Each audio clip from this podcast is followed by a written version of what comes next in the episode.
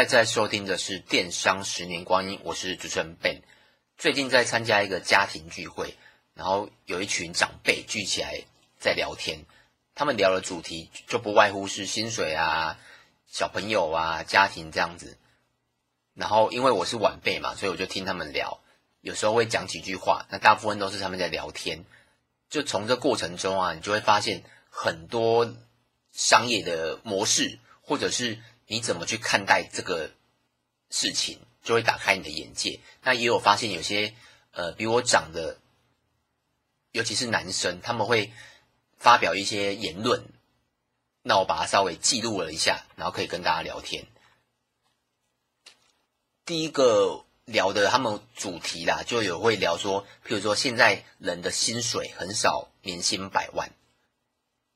第二个是。很多女生都不嫁，或者是嫁了不生小朋友。那第三个是小孩补习有没有用？你看这三个话题都是亲戚中啊，或者是长辈，其实都蛮会聊的。那其中有一个约四十岁的男生，就是他就会发表他的言论，譬如说，当有一个呃有一件事事件的时候，他们在讲啊薪水的部分，然后他就会说。年薪百万是极少数，然后现在谁会年薪百万？他就直接讲这句话。但有些长辈又说：“哦，不会啊，我的什么谁的姑姑的小孩，他就有年薪百万。”但那个男生，我们姑且叫他 A 男好了，A 男就会说：“啊，这个是极少数了。”然后另外一个长辈就说：“不会啊，我在我另外一个什么隔壁的邻居，他也是年薪百万呢。”那个 A 男就会说：“啊，这个都是。”都是极少数，但这个我也觉得真的，你可能看每个人的周遭环境，有些人是十趴，有些人是二十趴，有些人是三十趴，但你周遭有没有年薪百万的？一定有，台积电啊，还有一些 AI 产业，外商一定是年薪百万。哎，不，不要讲一定的，更正一下，外商普遍都年薪百万。然后如果是本土的企业，你可能要呃工作五到十年，应该也可以爬到那个水准。刚创业不久，前期比较辛苦，那后期如果你可以创业超过五年，然后一直支支持住，我相信这个也不难呐、那第二个话题就是女生不嫁是因为没有钱，然后她的问题是说她的言论呢、就是说哦，谁要嫁给没有钱的人？但很多人不知道，应该说我上网查过一些资料啊，或者是。呃，有一些数据，或是我周遭朋友、女性的朋友给我的一些回馈，其实有没有钱，这是一个主因；薪水当然是男生的薪水，这是个主因。但还有其他的主因，譬如说知识水平。我们的上一代的妈妈啦，女士，她的读书通常都比较少，书读的比较少。但现在我们的这一代的人，不管是七年级、八年级，他们的书。都读的比较多，所以知识水平拉高了，他们就不会生活在那种可能以前被家暴啊，或是呃言语恐吓啊之类的，或是文化水准差太多，他们就会一直忍受，一直忍受。但现在的水准知识拉高了，就不太会忍受这一件事情。那再来是文化的差异，跟生活体验的差异。现在很多女生还没有嫁的女生，他们会去看展。不管是呃一些文青的展，或是一些譬如说可能吴念真的人间条件啊，或是一些比较剧团啊，他们都会去看各式各样的展，也会去尝试一些手作，像之前很红的什么毛巾啊，或是一只熊泼漆下去啊，这个我周遭的女生她们都有去做，或者是做一些那种什么手工手工的类似的东西啊，就是一般人不会去体验的。因为这个需要有一些技术门槛在，大部分呢、都是女生体验，我很少看到男生去体验，因为女生她们就喜欢做一些比较朋友一闺蜜一一约，她们可能就去了，但男生相对比较少，男生可能会重视在运动，篮球啊或棒球，那如果没有运动的，可能是玩游戏或是追剧，男生比较少会体验这种，也因为女生的。知识、文化、生活各方面都拉高了，当你薪水也没到的时候，他们就就回头看说，哎，为什么我要委曲求全嫁给差异这么多人？所以有时候女生不嫁，薪水只是一部分，但还有其他的部分，这个 A 男可能没想到。那还有说，譬如说可能男生，哎，更正一下，女生为什么嫁了不生？但你，我有一个住在韩国的女性朋友。她有跟我讲说，韩国的幼稚园都是免费，呃，大部分都她读的都是免费的，那我不知道是全部都是了，大都是免费的，所以等于是你上国小，因为国小一定是更便宜嘛。他们的幼稚园阶段就是从可能小小班啊、中班、大班都是免费的，很多课后也都不用钱，还会补助一大堆钱。她那时候就可以选择在，因为她的老公是韩国人，她那时候就可以选择说。我要在韩国还是在台湾？最后因为补助太多了，她这样算下来，大概可以省百万哦。因为还有不止钱的补助，还有其他的补助。但你知道韩国的生育率跟台湾是不相不相上下的吗？我记得台湾目前是最后一名嘛，那韩国好像是倒数第二还是第三。所以说补助有用吗？可能不生的原因还有很多，但他可能没想到，他也是直接觉得就是因为没有钱，所以他不想生。嫁了不生这样子啊，这段会比较长，因为我目的是要讲到后面，可能如果听不下去，就可能快转这样子。那第三个就是说，小朋友补习没有用，要自己愿意读书比较重要。但我个人觉得啦，我个人呢、啊，因为我也听到很多那种妈妈的小朋友，为什么读书读得很好？因为妈妈可能是家庭主妇，她自己教，或者是本身小朋友。比较有天分，比较会知道读书的诀窍，但我觉得补习一定有用，百分之九成会有用。为什么？如果没有用，谁要去补？你看补习的内容，大家都补过习，补习的内容一定是考古题嘛、范例嘛，还有那种冲刺班，他补的东西一定是学那个考试比较有可能考的考古题。那当然，他直接告诉你九成的九成会考的题目，那你考试的时候一定会考得比较好，这是相对的啊。所以我觉得补习一定有会有用，但那个 A 男是觉得补习没有用啦，要小孩小孩读书自己想读才会有有用。这是广告，打扰你六十秒的时间。你有在戴耳环吗？针对打耳洞的朋友，我们主打各种风格，有男生或是素面的耳环，有最基本的水钻款，各种素面或是很多尺寸的圆圈。如果戴腻了，可以挑战一下韩国明星都会戴的垂吊式耳环，或是特色一点的羽毛造型，或是十字架造型。那没有耳洞的人怎么办？也可以使用夹的方式哦。目前有分夹式跟磁铁款式，都是针对无法打耳洞的人设计。针对材质部分呢，大部分的材质都是采用白钢材质，非常适合怕麻烦的人，因为不怕水。也不太需要保养。目前我们的款式、夹式跟耳针超过两百款可以选择，应该是网络上款式最齐全的店家。可以到描述栏有网址可以点击，或是搜索七彩年代。那我上面讲了这么多呢，你有没有发现这个 A 男直接讲话都是直接断定的方式？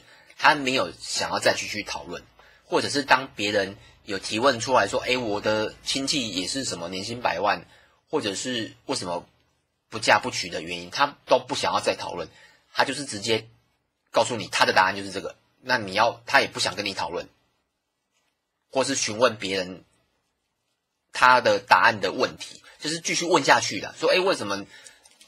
为什么？”你朋友就应该说，呃，譬如说好，你你说你的朋友在科技业，那你可以继续问他说，哎，他什么产业啊，等等之类的。那我自己的看法是，如果这个 A 男是一件事，那就可以就算了吧。但如果是每件事，他的结论都是这个，好像不知道外面的世界有多大。那这个有什么关系呢？我觉得啊，这个跟如果要把它拿来创业讲的话，这跟创业就是要讨论才有可能发现商发现商机。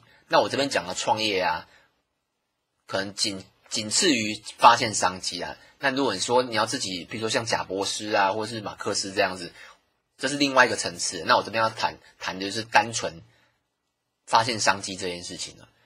如果女生不嫁，那你有没有想过，有没有办法可以解决这件事情？那我知道市面上啊有那种交友软体，就是类类似，不是那种简单的交友软体，它是需要蛮复杂的。像我朋友有几个，他们就有去申请，他要填非常多的资料。我记得好像五六十，好，我我有问过他们，他说五要填五六十个，甚至有些需要实名认证，他要确定你是本人。另外还有那种要见面的，有些是直接线上。传那个身份证，但有些是直接，如果是有些是可能公司在台北之类的，他们就实际你要去到那个公司，然后跟那个窗口核对你到底你的需求对象跟你自己的条件，为什么？因为他这样才可以确定你是真的要交友，或是你的你的需求这样子，那配对起来才会高。你看外面就有这种公司哦，所以我相信他们是发现商机了。那如果以电商来说，我们早期用，不知道大家有没有用过那个网址，就是短网址。早期有用过 Google 的，那 Google 后来就没用，没没把那个短网址收起来嘛。那后来还有几个公司，他们也是做短网址的。现在我不知道还还在不在，但我们大概两年前，一两年前，我们就用另外一个付费的网短网址，叫做厉害。呃，你打 L I H I。然后短网址应该就会出现，这个是一个网络红人贝克菜做的，我相信呢、啊，他应该也是发现短网址不好用。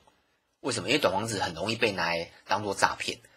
他像他这个短网址啊，我用了大概快，我从他一开始免费版用，然后一直用到现在，用我我有点忘记了，应该两年了，从来没有被诈骗过，就是也没有客人反映说，哎，诈骗啊什么网什么之类的，几乎都没有。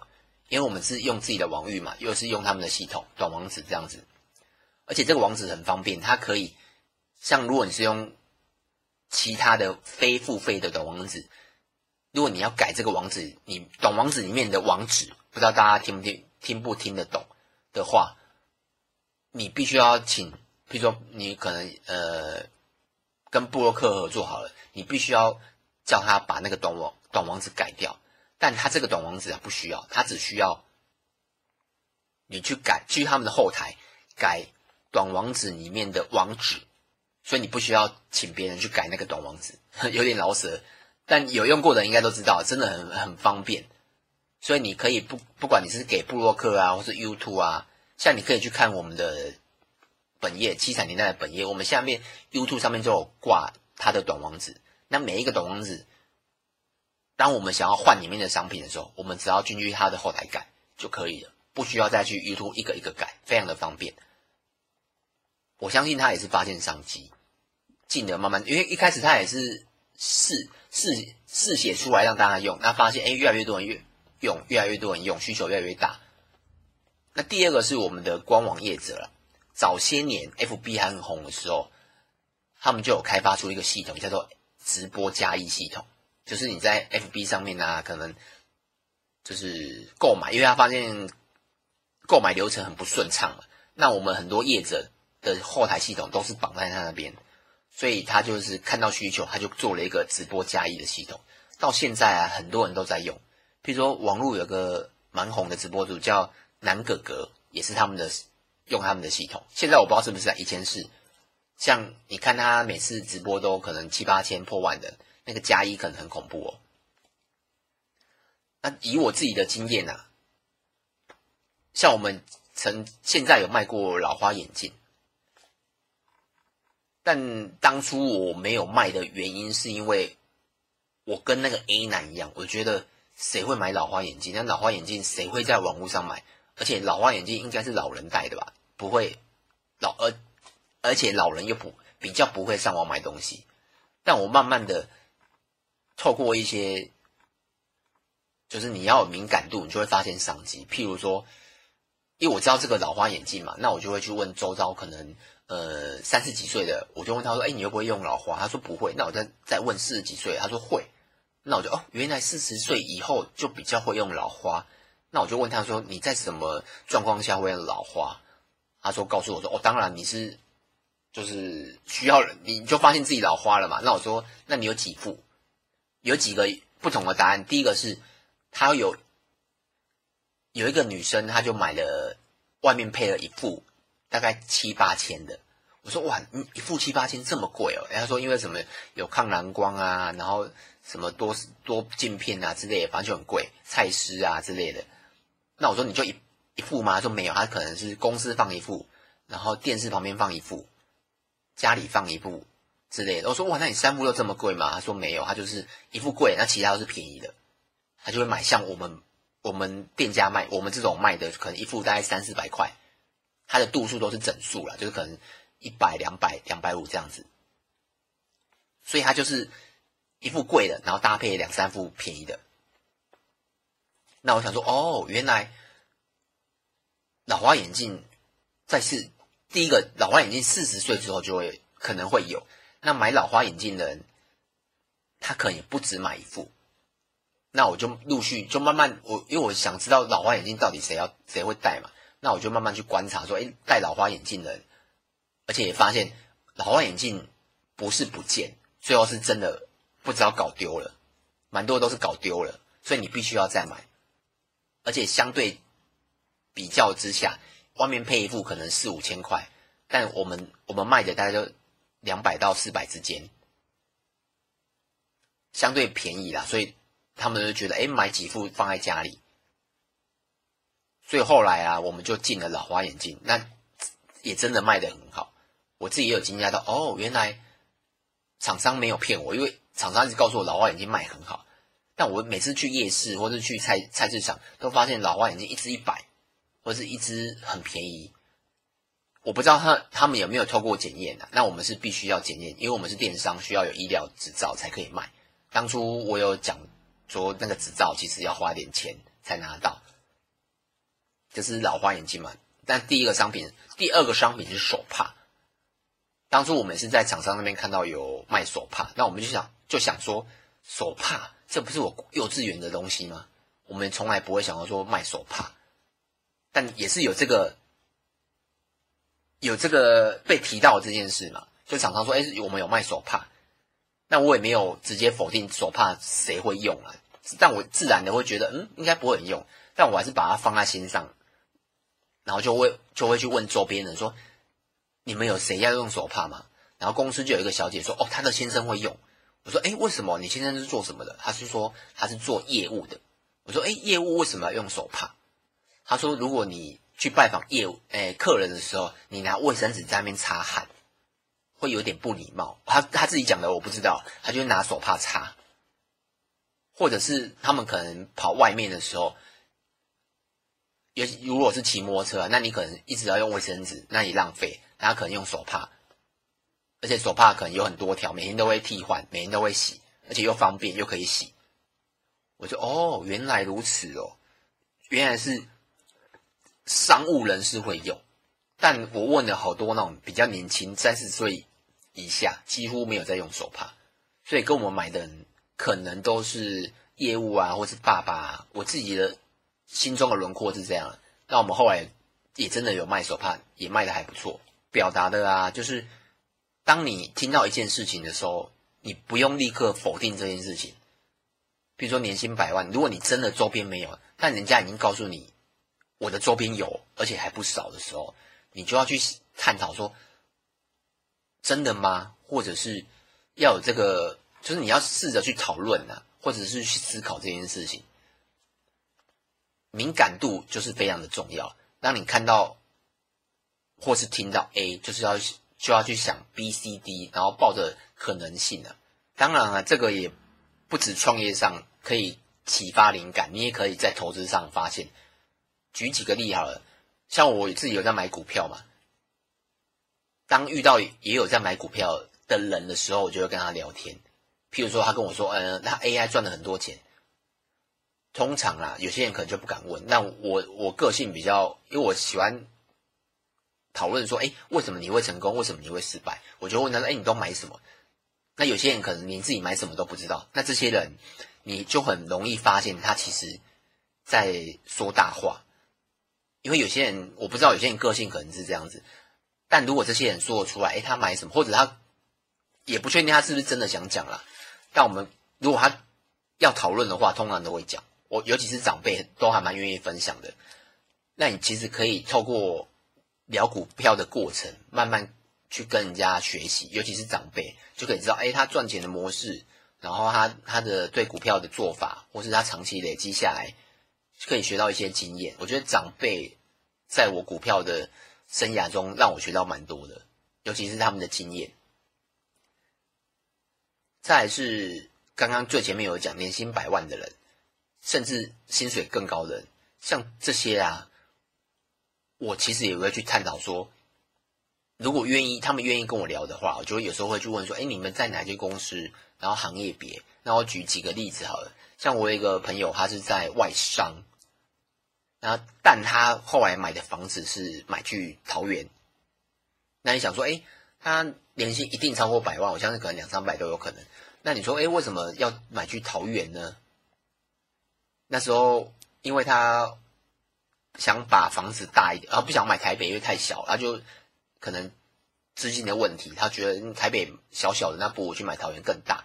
他那时候好像是快七八年前买的，那时候桃园我记得是买在中原大学附近的，才买四百万，三四百万而已哦。那时候我没有买，因为我不是桃园人嘛。但现在好像已经不值得了，我现在也不知道多少。